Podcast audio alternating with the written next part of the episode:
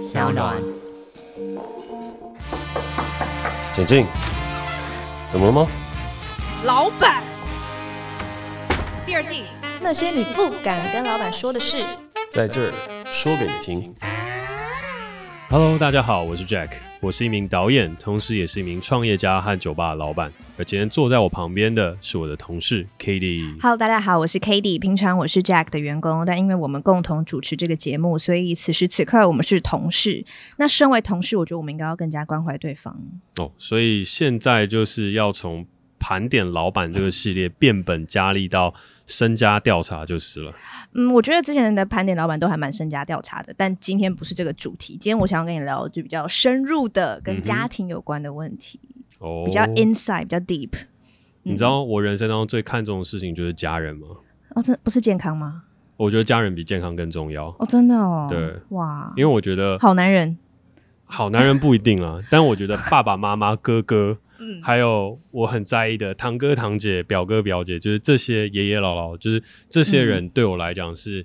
很重要生命当中的一份子，嗯，所以家人一直以来都会是说，他永远是在我生命当中摆在 first priority 的状态。嗯。因为我之前跟你聊过，就是我知道你其实是有非常，就家人是非常支持你，然后你的家庭是非常有爱。我个人是很就是很羡慕你的家庭的，然后但其实不是每一个人都有这样子。无条件支持他自己的家庭，但是当你在做工作或是你想要追求梦想的时候，我觉得家人支持就很重要。嗯，所以今天这一集的重点就是我们来想办法去找出一条能够说服家人让你顺利追梦的一个理论。我觉得今天应该是要聊说，就我们究竟是要让家人理解我们在做什么，还是我们有一定的成绩之后再去为自己平反？但如果我们选择用一定的成绩再为自己平反的这条路的话，那那个过程会很难熬。所以我想蛮想听听看你的想法，因为之前你有说过，就是你之前原本是可以念正大，但是你想去念台艺大，然后你有跟家人有一些争执，然后后来你毕业之后就直接创业，然后家人也是一直可能有多少有有一点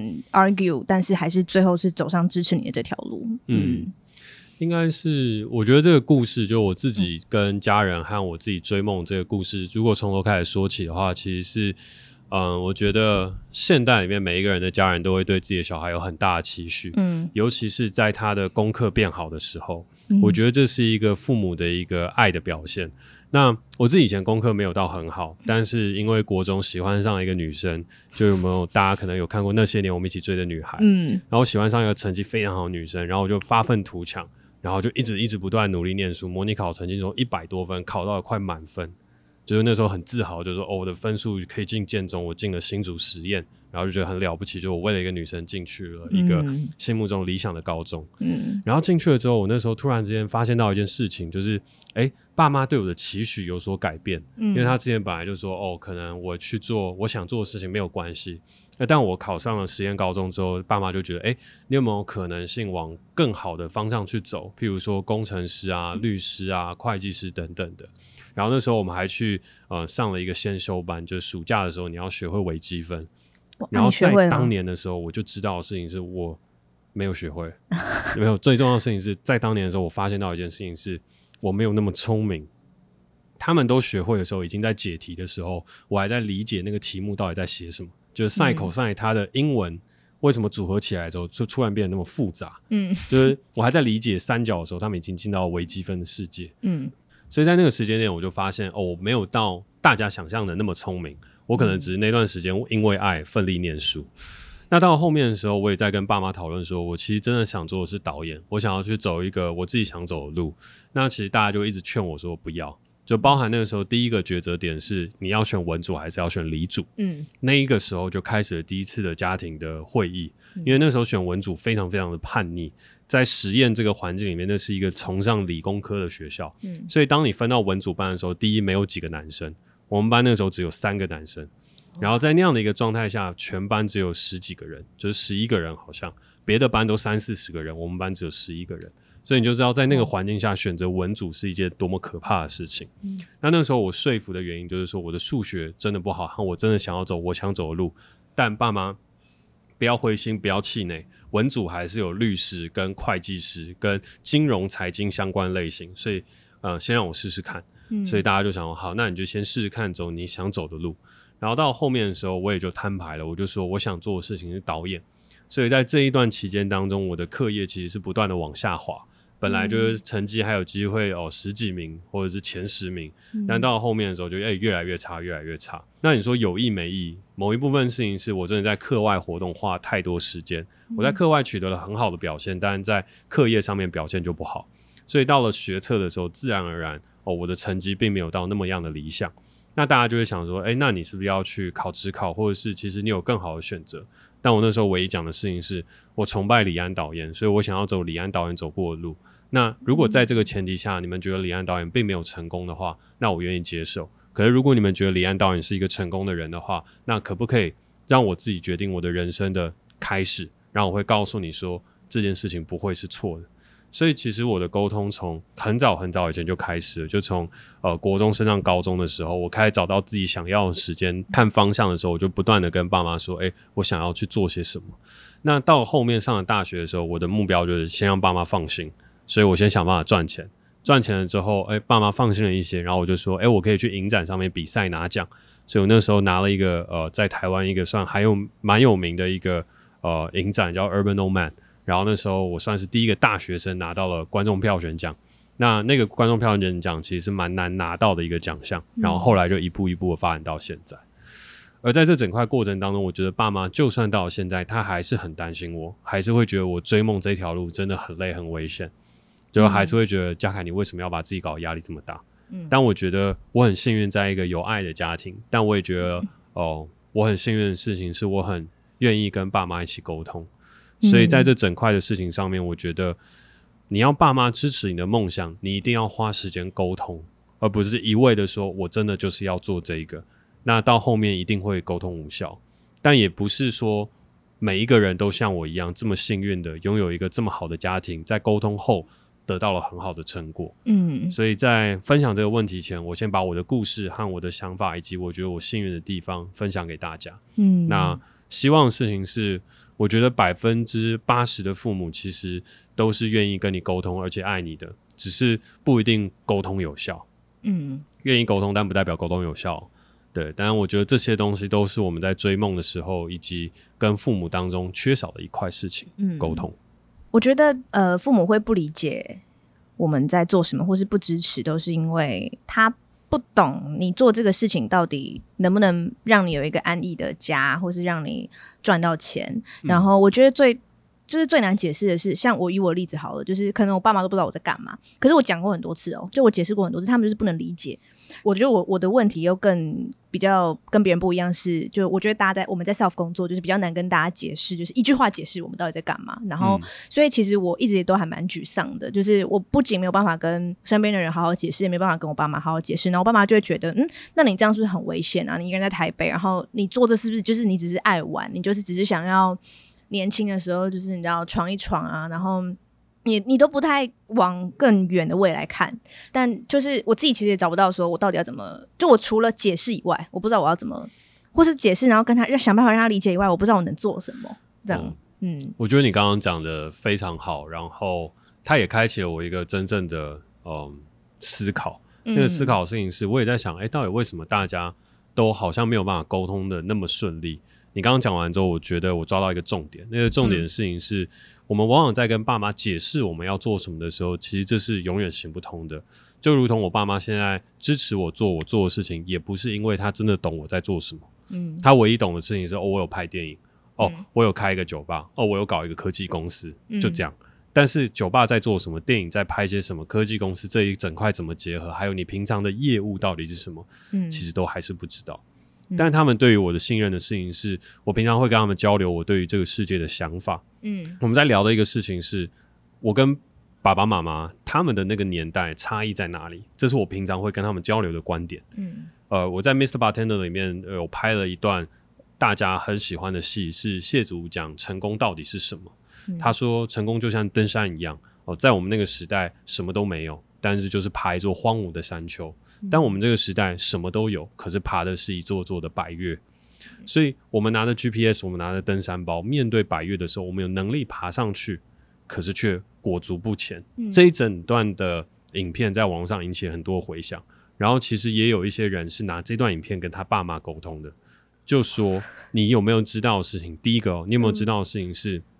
爸妈，你们那个年代的成功，就像是在爬荒芜的山丘，什么都没有，但爬上去就对了，你会得到很多。而我们这个年代的事情是，我们看到的东西就真的很难，就像谢祖武说的一样，很难。它是百越，就算我有 GPS，就算我有登山包，但我还是会怕。嗯，我真的会怕，因为我不知道这个东西会长什么样子。然后呢，在你们觉得说我们很可笑，就是、嗯、哦，你还不等天亮的时候再去爬，你还选天黑的时候去做这件事情，看起来很盲目、很愚蠢，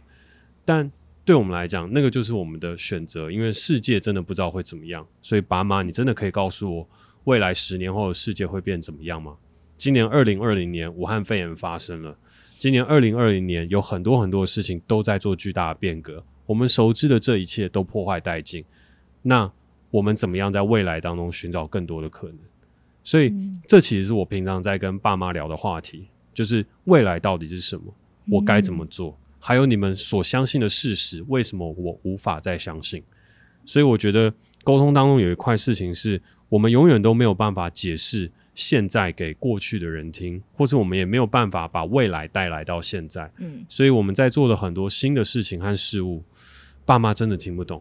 可是我们也有一个义务，是我们要带着爸妈前进到未来，未来一定跟他们的过去是不同的。而在这个过程当中，我们有可能反过头来变成他们的导师，变成他们的 mentor，然后跟他们讲未来可能会变成什么样子。嗯，但我更常遇到的是，爸妈不相信你口中的那个未来，他并没有，他相信的未来是那个样子，然后他相信，好，他相信在他们那个年代医生很好，然后他相信过十年后医生还是会是很好的职业，然后他不相信你说那些东西真的会发生。那如果爸妈拒绝，朝你想要带他们走的那个未来往前走，那家人对我来说又很重要。那我到底该怎么做？我觉得这又会回到一题的事情，就是我刚刚还是在讲沟通，嗯、就是这个沟通的事情是你多久没有跟你爸妈聊天了？如果说我今天是在一个聊天的状况下跟爸妈交流这些事情，大家也都还是很愤怒的话，那我觉得。这可能是家庭状况本身，我们要去思考跟爸妈之间的沟通的好或坏的一个问题。嗯，但譬如说我们在普通的时候聊天的事情，我们并没有要去争辩。嗯，就是我觉得现在有很多的小孩或者是我的同辈，大家在去做沟通的时候，都是必要的时候我才沟通。哦，我今天要做一个选择，我今天做了些什么样的事情，爸妈我要去追梦了。哦，我今天已经做一个决定了，所以你们今天就来支持我吧。嗯，那那个东西不叫沟通，那个那个东西叫。告知，就是我已经做好决定了，我告知你，然后甚至我心中已经有一个想法了，我告知你，我们可以讨论，但我已有决定。嗯，可是我刚刚讲的沟通和聊天的事情是，你们多久没有坐下来一起吃饭了？嗯，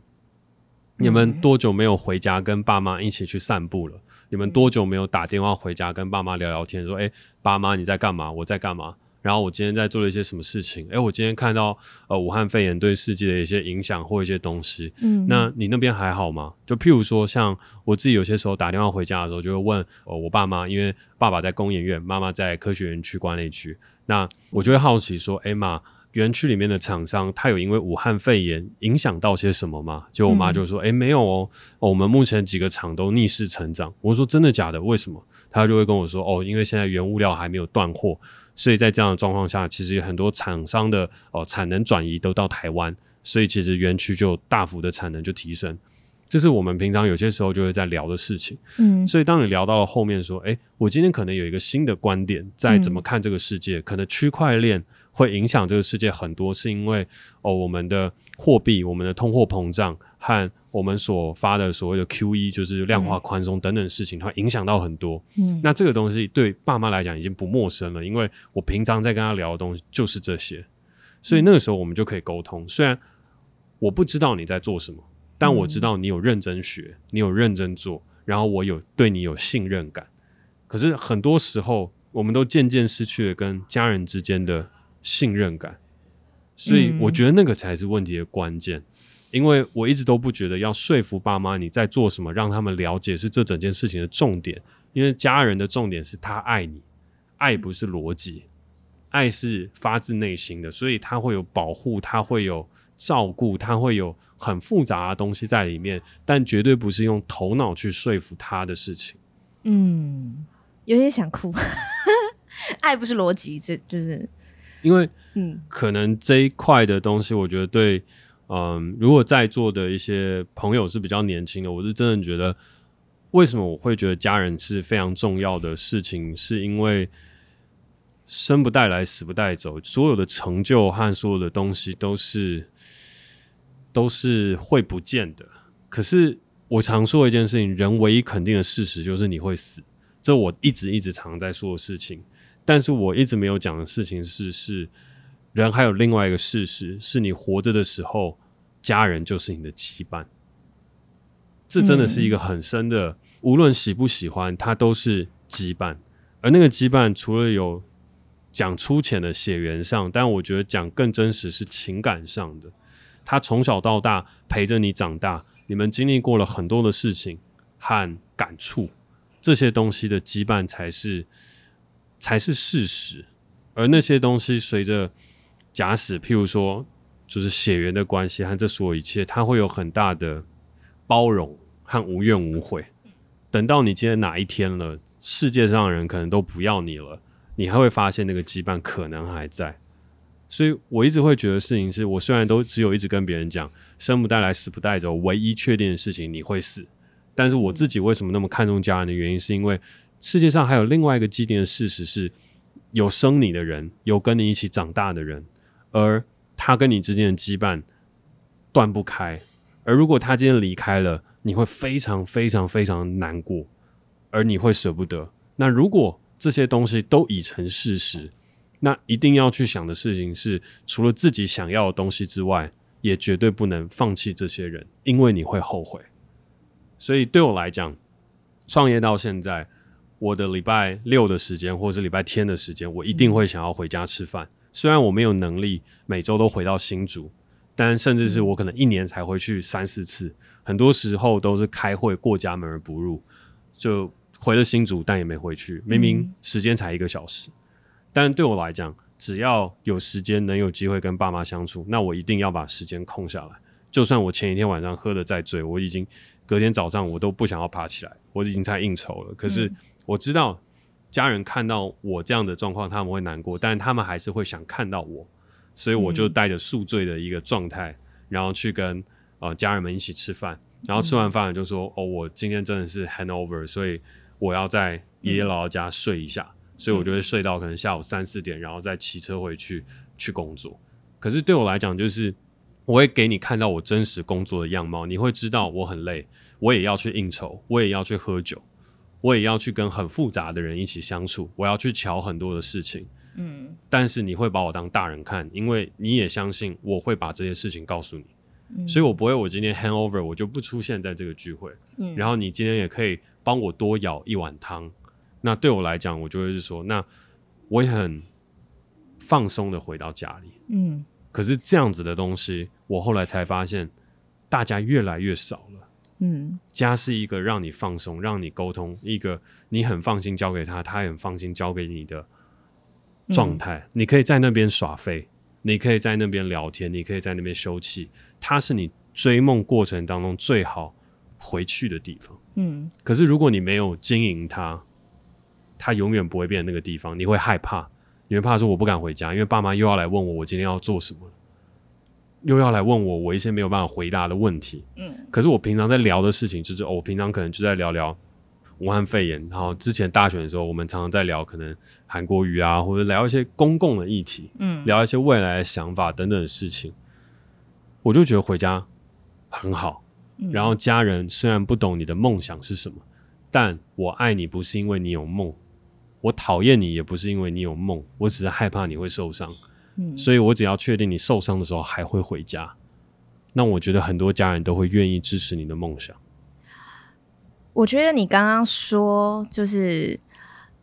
不信任这件事情，你说其实问题是来自于可能家里的人不信任你，然后但我觉得他好像不是不信任，而是呃，可能很多人他们到三十岁或是更大，就是父母还是把他当小孩，不把他当大人。但是像你的状况是，他们把你当大人，所以他看到你工作状态，你宿醉什么，他们知道你是个大人，所以我尊重你跟支持你。但当如果你还是个小孩，那父母就会觉得我有权利去干涉你，或是你不应该这样做，你不准再给我这样喝酒宿醉，或是不要再做这样子的工作等等等。所以我在想，就是到底是什么样的一个。一个点让小孩不再是小孩，变成大人。我自己在想，就是你爸妈开始把你视为大人，是不是因为你开始大学的时候就完全经济独立的这一块？我觉得这边我们可以先跳开来一下，因为如果单纯一直讨论我的状况，可能不一定适合所有人。嗯、但当然回来一定会讨论我怎么看这一块。嗯，最近我看到一个影集，它叫《Cloning》，就是殖民地。就在 Netflix 上面有非常棒的一个影集，然后它已经出到第三季，然后它讲一个很复杂的故事，当然就是哦，全球已经被殖民了，然后一个家庭要带着大家逃离这一切，然后他的小孩就问他爸妈说：“你到底什么时候才不把我当小孩？”他问这句话的时候，意思是你到底什么时候愿意拿枪让我去杀人？就是这么极端的状态。但是他爸是一个特务，他妈也是一个就是加入反抗军的一个头头，所以两个人都杀了很多人。然后接下来，他的小孩也觉得这事情有对跟有错，嗯、我也要去追我的梦想。嗯，但为什么你就是不肯支持我？不肯支持我，不肯让我拿枪。嗯、他那时候就被另外一个人给蛊惑了，就是另外一个相对反派的角色。他要说，在你爸妈眼中，永远你都是小孩，所以来我这边吧。你来我这边叛逆，你来我这边拿枪去杀人。嗯，好，这个故事是长这样。但拉回来的事情就会是说。当然，在那个故事中，主角就还是走过去到反派那边，然后犯了一个错，然后再回头再去找家人。但也就因为犯了那个错的时候，那个家人才理解到，哦，原来他成长了。就算我再怎么保护他，他还是会犯错，他还是必须要学着成长。嗯，所以拉回来一件事情是。我并不会觉得家人的东西是来自于，就是家人给你所谓的成长的信任是来自于你做的多成功，不是来自于经济的独立，不是来自于这些，而是面对失败的时候，然后你怎么样站起来，还有你有没有办法面对它。所以我觉得爸妈在看待我的这个事情，每一次看到我的成长，都不是来自于我做了多么成功的事情。而是反面的，我做了很多失败的事情，但是我跟他们讲了我 fuck up 的一些事情，然后我跟爸妈说我变成这样，但我还想要再继续变好。然后这个事情你也知道，你也是大人，所以你知道这个事情无法避免。就像我刚刚讲 Clooney 的那个小孩一样，在那个世界，你就是要追寻的梦想，你就是要去做，你一定要杀人。嗯，这是比较极端。可是爸妈就会知道事情是好，就算你在我这边，我保护的很好。也还是没用。然后你在外面，你做完了，你回到家了，然后你愿意跟我敞开心扉去讲这些事情的所有的一切的时候，那个信任才会起来。所以回过头来，我觉得信任不是建立在成功，而是建立在你愿不愿意跟我讲一切，你有没有给过我跟你一起想办法照顾你的可能性。那在这一块当中，有的时候爸妈永远不会放弃照顾你的。永远不会到老，就像我今天看我姥姥看我妈妈一样，我的姥姥还是会照顾我妈妈，还是会说：“你赶快回家了，你不要在这边待这么久，你还要开车回新竹，赶快回去。现在开车很危险。”永远不会放弃的。但是这个重点事情是，哦，我知道你一定有问题会来找我，所以我愿意放手让你飞。所以我自己的看法比较偏向这一块，并不是要建立我很强的信任感给爸妈。而是要建立起我在发生问题的时候，我一定会跟你讲。我在追梦路上，我遇到穷困潦倒的时候，爸妈，我现在遇到这些状况，我绝对不会想不开去自杀，我绝对不会跑去地下钱庄去借钱，我绝对不会去做一些违法乱纪的事情。嗯，我会回来跟爸爸妈妈去跟你们说，哦，我现在遇到什么问题，我的解决方法是什么。那以你们的人生经验，你愿不愿意给我多一点的可能性，或你愿不愿意让我休息一下？嗯，那如果你有把这个东西给到你的家人的话，我觉得那会是一个很大的信任感。好，我刚刚听你讲这么多，就其实我有点进入一个情绪，因为听你这样讲，我就会觉得说，也许我没有花很多时间去经营我的家庭关系，所以才会导致我现在很多沟通的问题。但我觉得我的障碍是卡在我就是不想要跟他们分享我 fuck up 的那一面，因为我的经验是，当我可能稍微流露出一些我 fuck up 的一面，就是我只会被咒骂得很惨，然后我觉得那个只会让我更糟，然后我不想要让我现在那么糟，然后我现在跟你讲，你只会让我更糟，应该是我的身体记忆就会很反弹。但也许也是因为这样，所以我就渐渐的比较。就是像你讲，就是想要有点逃避或者怎么样，但我的确应该也是需要更多的经营啦。只是我可能没有办法像你一样，就是我觉得可能很多人没办法像你一样，就是很自然而然的，就是把自己的脆弱，然后把自己，哦、我就是失恋了，我就是可能我就是爱上一个烂男人，然后就直接，我就我是没办法这样跟我妈讲的，因为她一定会把我骂爆。就是以往的经验来讲，对。但我自己的反思是，我觉得我长大之后，我就真的觉得。的确，这东西是双向的，就是我知道我妈很爱我，嗯、然后她对我的爱都是出自于保护，但我也应该要去回应她，这样更多的回应啦。嗯嗯，有一个 feedback 是我想要给你的，这个给的东西是永远不要怪自己，就是不要怪自己的事情是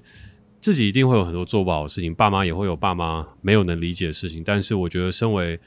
为人父母或为人家人的人，其实最不想要看到的就是自己爱的人一直在自我责怪。我也不希望看到我妈在自我责怪自己，说：“哎、嗯欸，当初应该要放哦家凯做更多的事情。嗯”哦，我也不想要我哥在自我责怪什么，我更不想要都陷入一个悲观的情绪。嗯，所以我觉得这整体上面来讲，没有谁对谁错，只有的事情是我们每一个人都会长大，而长大的过程当中，我们会结识了另外一些人，拥有自己一个独立的个体。嗯，就像当初怀胎十月的时候，我们要出生的时候，那也是一个痛苦。嗯，所以在那个痛苦那个瞬间的时候，我们独立了。但是在后面的所有的成长当中，他需要一个很长的时间才能面对独立的这件事情。嗯，所以回过头来，永远都不要太过于苛责自己。就像我自己一样，我也常常在说，哦，我可以做到这些事情，然后我可以分享。嗯，但我有些时候我真的很累的时候，我也还是没有办法打电话回家。嗯，所以我爸妈也就会知道一件事情是，哦，Jack 没有办法打电话回家，他现在状况不好。他应该要多休息了，但我唯一记得的事情是我不能超过一个礼拜不能没有打电话回家，不然他们会担心。嗯，所以所有的东西它都没有所谓的绝对值，但永远不要嫌晚，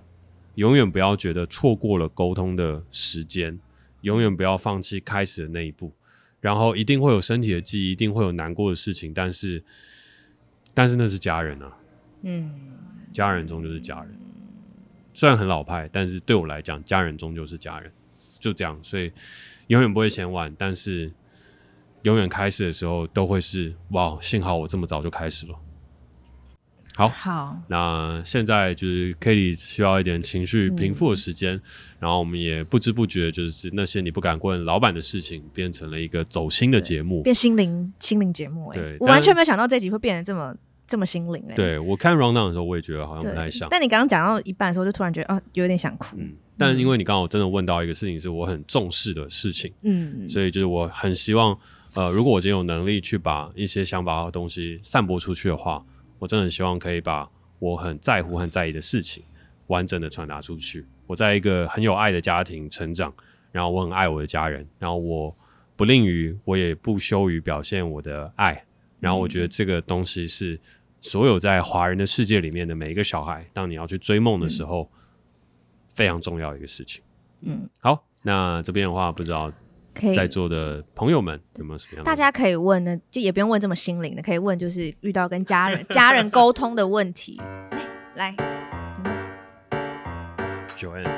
对，Joanne，好，好。刚刚 Joanne 提了一个问题是，家人的爱是不是有可能是一个有条件的爱呢？因为，嗯、呃，可能如果说，譬如说自己的。家人在我做的工作上面真的是比较有挑战性的。举例来说，我可能从事的行业就是八大行业，嗯，或是呃从事一些毁三观的事情，就是真的大家社会上面比较不喜欢的事情的时候，那家人就会说：“那你就不要回来了。”我就譬如说，假使哦，我今天可能是一个 A 片导演。那家人就说：“ 你你实在败坏家风，那你就不要回来了。”嗯，那在这样一个状态下，我们该怎么面对？然后这是不是可能就是一个所谓有条件的爱？嗯，那尽管我不想放弃沟通，可是这又该怎么样继续下去？这好难哦，你回答得出来吗？我觉得我有一些想法，但我因为你刚刚听完这些东西，感觉心中略有激动，所以我想说，可以先听听看你的想法。其实我的激动就只是来自，就是我以前就只会一直想说，你就只是想要我变成你想要的那种小孩而已嘛。但我不会去想到这个这个东西是有条件的爱。可是他刚刚那样问问这个问题，说是不是其实家人对我们的爱都是有条件的爱？我我不敢听这个答案，就我就觉得说会不会其实就是是，然后我永远都没有办法得到他的爱。我的激动来自这边。我对于这个问题，我有我的答案，但他可能不会一体适用于所有的人。嗯、但我出发的点的事情是，我曾经有想过，如果如果我是一个 gay，我妈我爸还会不会爱我？就是这跟嗯跳脱了我们刚刚讲工作上面的事情，但的确这是一个大家不能接受的事。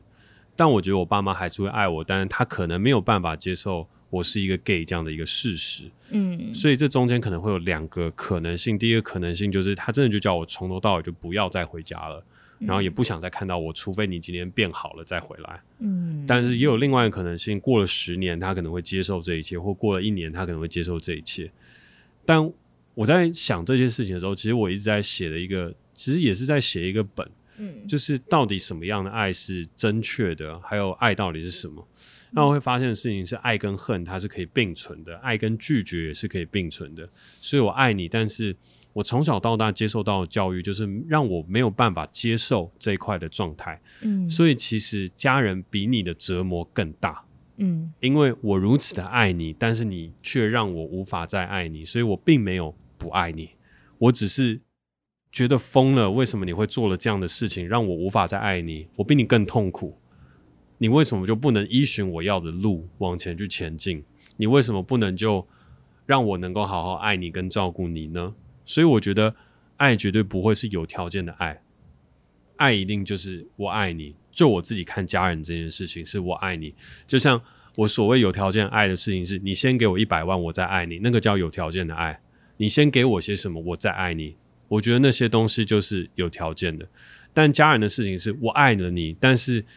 你为什么要做出一些我无法爱你的事情？我之前没有想过，可是你却做了这些事情。可是我爱不爱你？我依旧爱你。我并没有因为你做了这些事情我不爱你，只是我很卡。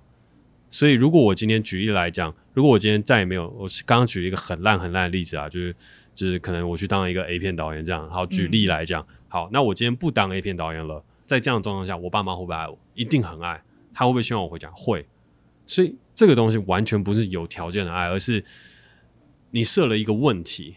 大家要一起去解决，而这个问题是你设下的，所以你要去解决。所以对我来讲，家人的爱不是有条件的爱，而你的梦想有抵触了社会的价值的时候，然后你还想要跟家人维持好的关系，那你要付出很大的努力，但他不会不成，因为家人还是爱你的。就我们已经看过那么多故事，就是今天有一位同志离开了之后，他爸妈还是很想念他，然后很后悔当年为什么没有接受他是同志的这件事情。这么多的故事，族繁不及备载，那我们就都会知道事情是沟通，全部都是沟通。然后你一定要把你做这件事情的个性讲清楚，而不是原因。就是我是一个什么样的人，爸妈，请你接受我。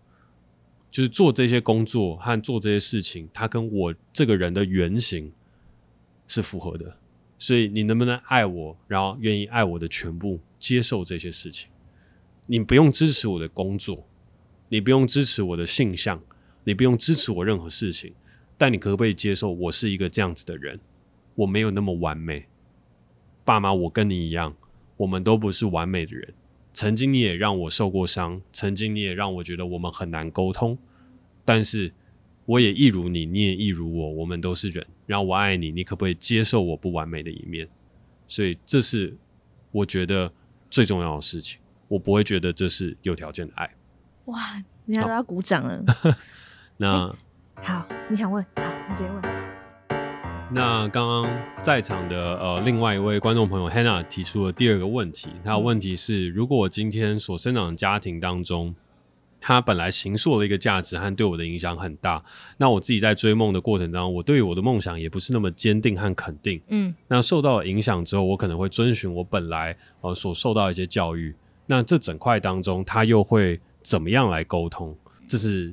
大概问题的方向嘛？针对这个问题的话，我觉得有一个很重要的事情是，原生家庭对于一个人的影响，它绝对是非常非常巨大的。所以，当你今天有一个梦想，你想要去摆脱的时候，你正在开始认识你自己，所以你应该要放心的让自己去做更多的事情。那当原生家庭或是很多很多的人在开始影响你的时候，其实不只是家人，还有你很信赖的朋友，你所身处的环境，他会不断的把你拉回来。而在这个过程当中，正是你了解自己最好的时候。就是如果没有这些人作为一个坐标的话，你其实不知道自己到底跑了有多远。所以，如果今天我们的家庭和我们的环境带给你很大的影响，但你又会有一些东西想要往外跑的时候，你可以用坐标这个概念来思考，那些是你的原点，而你有一块很大很大的世界可以去跑。你跑到你想要去的地方了吗？当你回头一望，你就会知道这个距离在哪里。在这整块的世界，就是你探索出来的世界和可能性。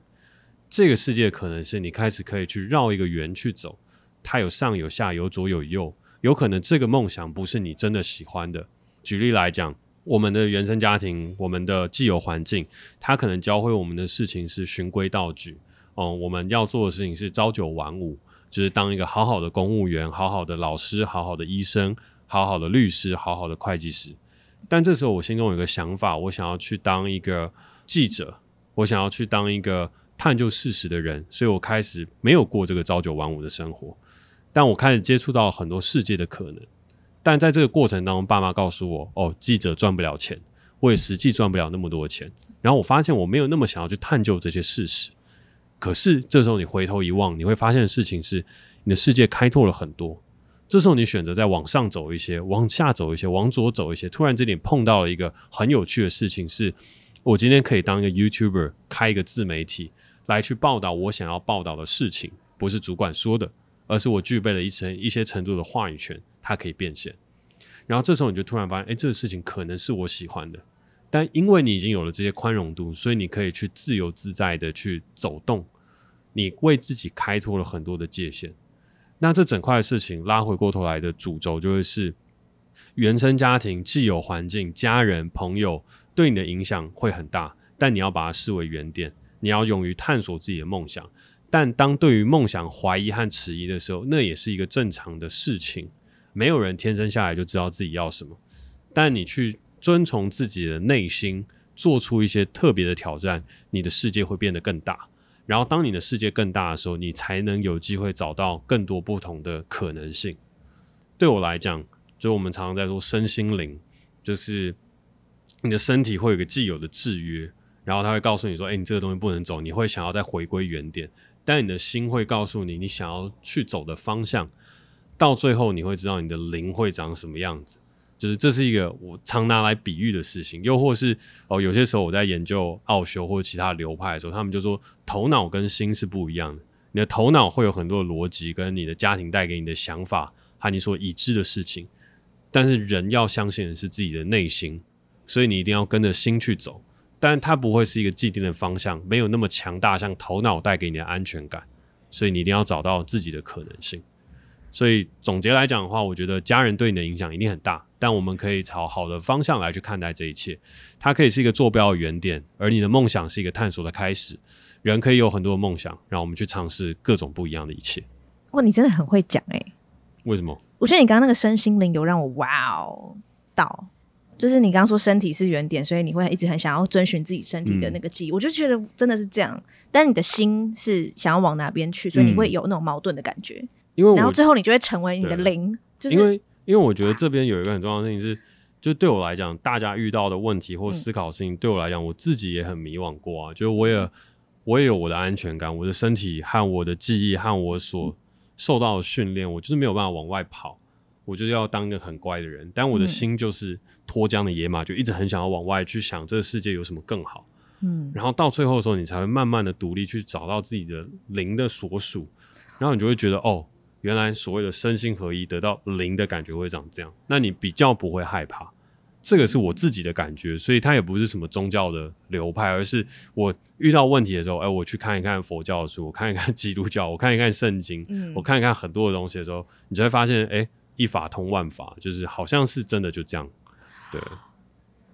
好，那我们今天呢，嗯、最后呢，就是也是一样，就是感谢现场所有的来宾以及线上在收听我们节目的朋友。嗯，那我是主持人 Jack，我是 Cady。然后，如果你喜欢我们的节目的话呢，就欢迎在 SoundOn 上面来订阅我们的节目。对，然后如果有任何想跟我们说的话，也可以在 Apple Podcast 给我们评分留言，或是透过底下的链接私讯我们，或是我的 IG。好，那我们就下次见，拜拜。拜拜。